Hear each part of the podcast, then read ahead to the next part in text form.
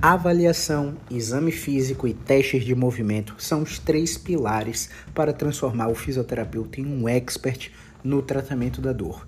Eu sou Caio Ferreira, sou fisioterapeuta e vamos para mais um episódio do nosso podcast Physio Insight, um projeto onde eu falo o que você tem que ouvir na lata, doa quem doer, a respeito de tratamento da dor baseado em ciência Sabe aqueles pacientes que têm hipertensão, diabetes, alguma doença crônico-degenerativa que precisa de acompanhamento médico é, mensalmente, a cada seis meses, a cada um ano?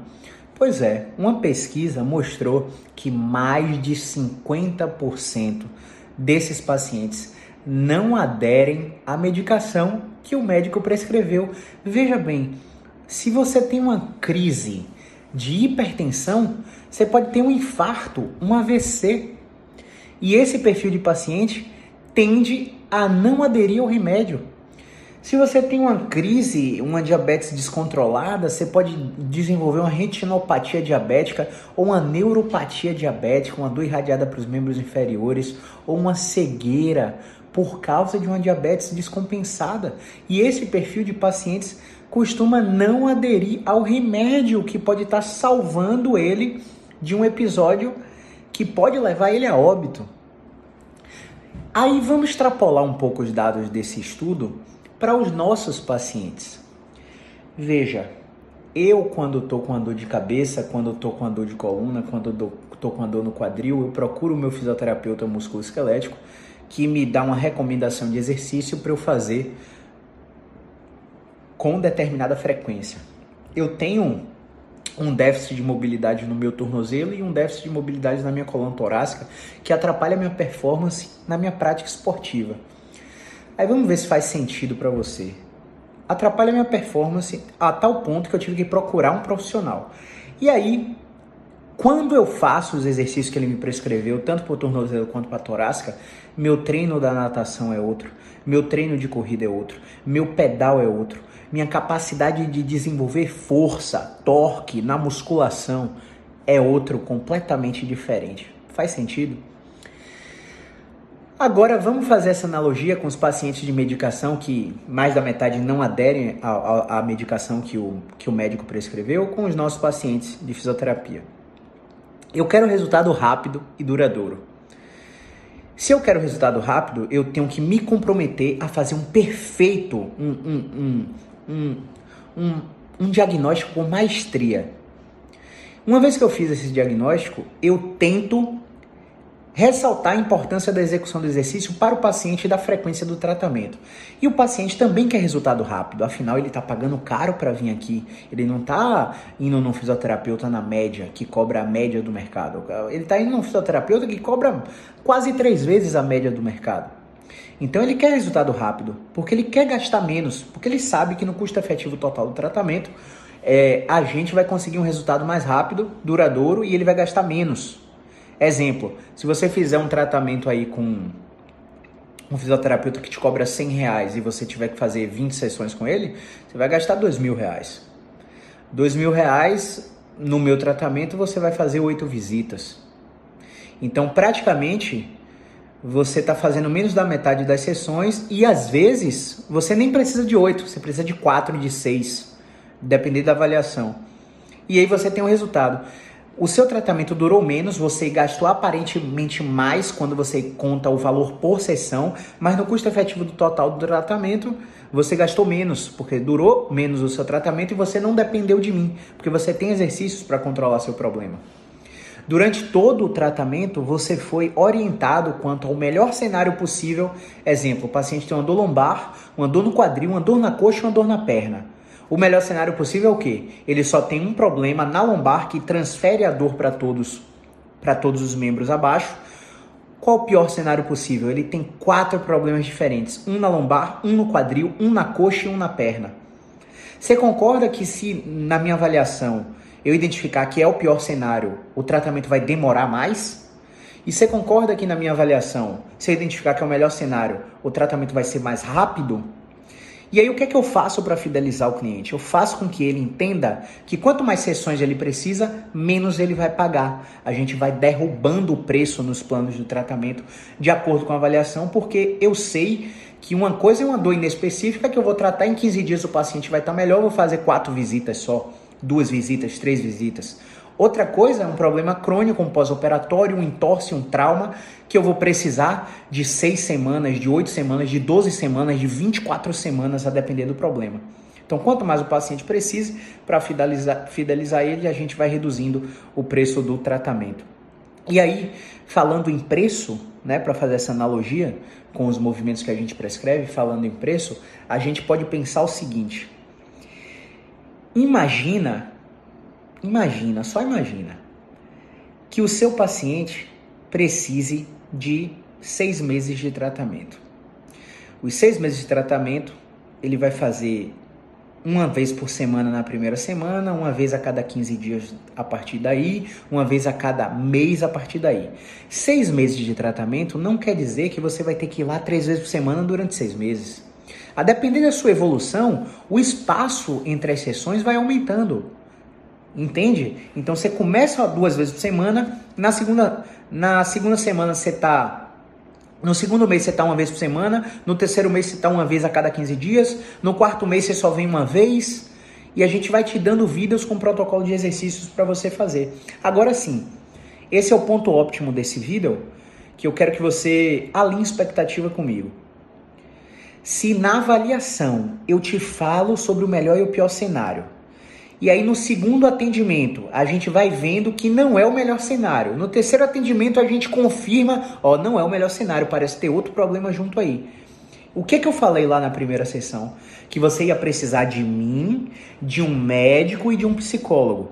Ou que você ia precisar de mim, de um educador físico. Ou que você ia precisar de mim, de um dentista. Ou que você vai ia precisar de mim e de uma psicóloga. Eu fui claro com você. Eu, eu botei as cartas na mesa e falei qual era o ideal para você.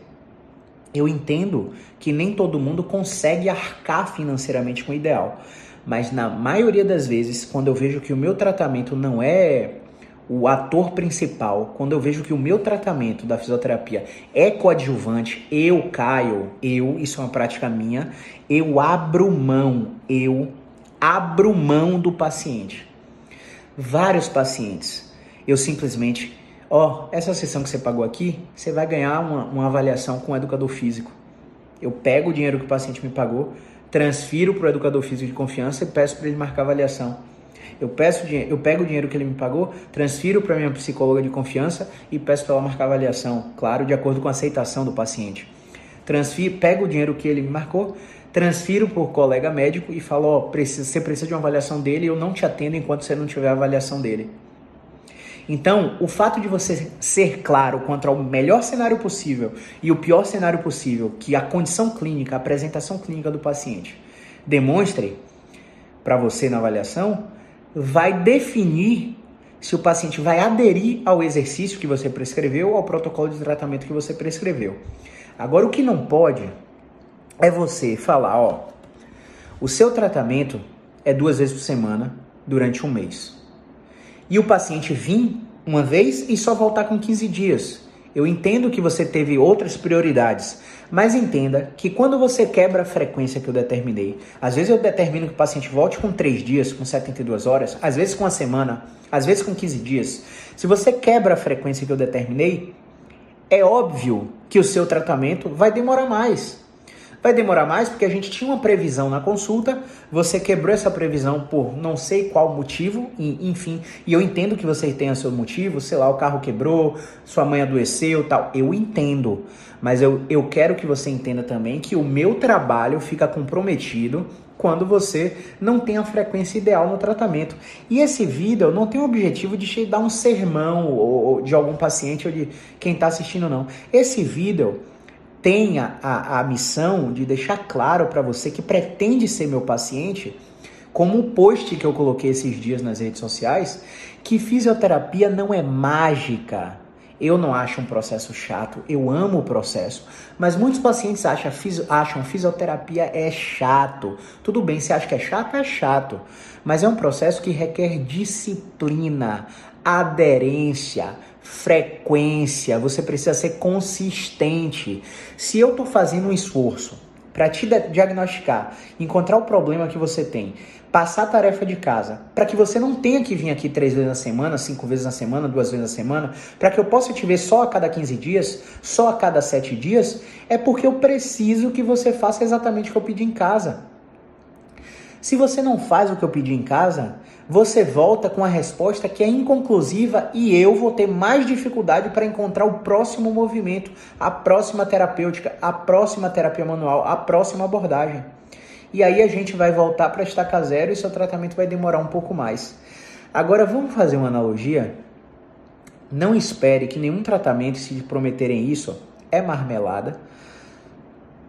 Não esperem que nenhum tratamento é, resolva o problema de uma vida com uma sessão. Eu entendo que eu atendo pacientes e curiosos. Eu atendo muitos curiosos que vêm aqui só para saber como é o trabalho, só para entender o que é que eu faria. E tá tudo bem. As portas estão abertas para os curiosos também. Porém, os curiosos, eles não têm resultado. Por que, que eles não têm resultado? Porque quando eles vêm pedindo manipulação. Aí eu avalio manipulação é contraindicado. O tratamento é com movimento. Eles já não gostam. Eles vêm pedindo relaxamento. Eu quero uma ventosa. Ventosa não é indicado. A gente trata com osteopatia. Ele já não gosta porque ele queria ventosa. Ele vem procurando acupuntura para ansiedade. Só que a base fundamental da ansiedade dele pode estar, olha só, na atenção, na motivação, na personalidade, na emoção, no pensamento, no sentimento, na perspectiva que ele vê o mundo, nos conflitos sociais, nos conflitos de relacionamento, nos, nos conflitos familiares, né, conjugais. Então, são muitas variáveis que é impossível de um profissional da saúde, de uma área determinada específica, manipular para que você melhore. São muitas variáveis. E quando você vem pedindo acupuntura para ansiedade, e eu avalio e entendo que a sua ansiedade não é um problema energético que a MTC vai tratar, é um problema de pensamento automático, ruminativo, é um problema de, de perspectiva, de ótica, de prisma, de ângulo, né? Não é comigo que você precisa do tratamento. Eu vou fazer sua acupuntura porque você quer sua acupuntura, mas eu não vou resolver seu problema. Quem vai resolver seu problema são uma das nossas psicólogas através de muito autoconhecimento, muita terapia indicada, seja ela cognitiva, comportamental, gestalt, humanística, humanística junguniana, é, é, sistêmica, enfim. Aí o psicólogo que vai identificar qual vai ser a melhor abordagem para você. Assim como eu recebo pacientes de psicólogos, de médicos, de educadores físicos, que vêm com a crença de que, ah, mas a minha ansiedade não é por causa de, de de conflito emocional. Minha ansiedade é por causa de um desequilíbrio químico e eu tô tomando. É, é, tô tomando Rivotril, tô tomando Alprazolam, tô tomando. Assim, enfim, uma série de inibidores da recaptação da serotonina, enfim. Uma série de dopaminérgicos e por aí vai. Uma série de medicações. E aí, quando eu avalio, é o paciente que tem uma vida de sedentarismo que só de você colocar uma rotina de movimentação específica para ele, eu já faço aquele cérebro descarregar dopamina e serotonina na corrente sanguínea. E esse paciente reduz abruptamente os sintomas de ansiedade. Assim como eu recebo pacientes de educadores físicos que chegam achando, ah, eu tô com a dor na lombar porque eu tô com a fraqueza do core. O meu personal me, diga, me diz que o core está fraco para eu ir no fisioterapeuta. E aí, quando eu avalio, o core está super forte e eu preciso é relaxar o abdômen, dobrar o tronco, respirando, soltando a respiração, parar de fazer o bracing como se estivesse vivendo como se fosse um robô. Eu avalio e eu vejo que é completamente o contrário. E aí eu brinco com os pacientes. Você não precisa acreditar em mim. Você só precisa testar o que eu estou falando. Se você testar o que eu estou falando e fizer sentido para você, um abraço. Vamos, vamos tratar, vamos fazer nosso plano de tratamento. Se não fizer sentido, pode procurar outro profissional. A gente abre mão de você sem problema nenhum. tá bom?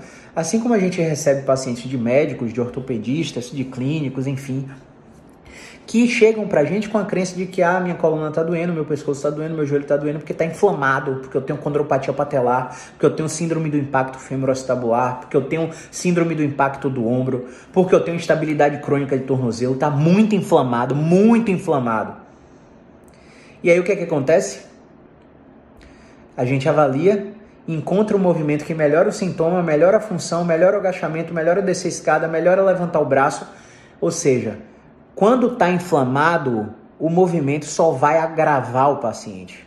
Não tem como você tá com a inflamação em curso, eu mexer no local que está doendo, que está supostamente inflamado, e você melhorar. Você entende que não faz sentido? Então, não adianta também a gente ter a crença de que eu vou contar minha história num áudio ou num direct para cá, ou para o meu médico, ou para o meu psicólogo e por aí vai, e ele vai achar a solução do meu problema com um áudio. Porque às vezes a história relatada, a história, a história reportada pelo paciente, ela é completamente antagônica à examinação física que a gente faz na avaliação, seja ela online ou seja ela presencial.